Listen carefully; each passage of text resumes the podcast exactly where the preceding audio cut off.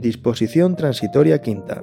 Procedimientos de responsabilidad patrimonial derivados de la declaración de inconstitucionalidad de una norma o su carácter contrario al derecho de la Unión Europea. Los procedimientos administrativos de responsabilidad patrimonial derivados de la declaración de inconstitucionalidad de una norma o su carácter contrario al derecho de la Unión Europea iniciados con anterioridad a la entrada en vigor de esta ley se resolverán de acuerdo con la normativa vigente en el momento de su iniciación.